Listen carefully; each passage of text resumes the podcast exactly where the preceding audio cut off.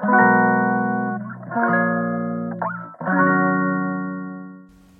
のラジオは当たり前の毎日をもっと楽しくをテーマに配信していくラジオです。おはようございます。カナリアかなこです。9月最後の金曜日。皆さんいかがお過ごしでしょうか？私は40歳を過ぎてから必要以上に謙遜することをやめました。一つ目の理由は相手を困らせてしまうから。例えば43歳に見えないですねと言われた時に私がもう更年期障害でとかシミがシワがなんて言うとお相手の方が返事に困ってしまうので困らせないようにありがとうございますといただいた言葉をそのままいただくことにしました。注意したいのが上司の方や目上の先輩との会話の時などその時々によって変えますしもちろん社交辞令で褒めてくれているってこともちゃんと肝に銘じています。2つ目の理由は下の子に言われた言葉をきっかけに気づいたことです。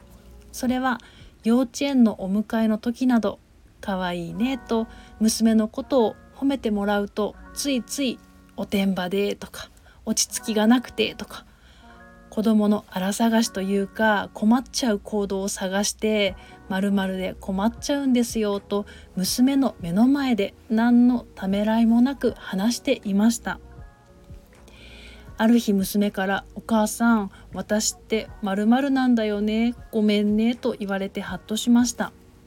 子供はお母さんの話す言葉をよーくと聞いています。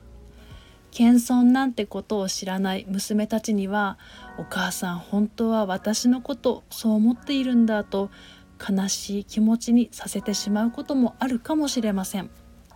せっかくお友達のお母さんに褒めてもらったのに私がけなしては何も良いことはありません。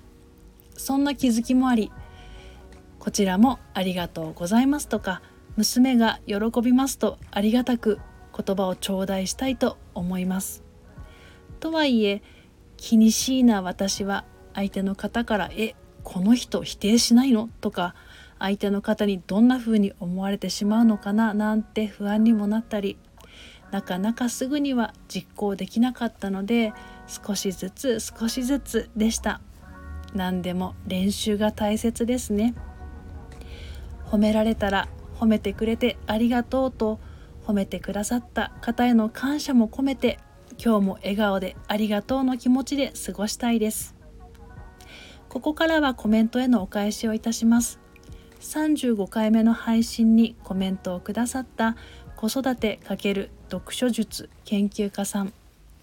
昔の私は執着心がとても強かったと思います。手放したらもっと楽になれるのにということをわざわざぎゅっと握りしめていることが多かったと改めて思いました。今はそれがどんどん解放されている感覚があります。コメントくださりありがとうございます。それでは今日も心穏やかにポジティブな一日でありますように。また次のお話で。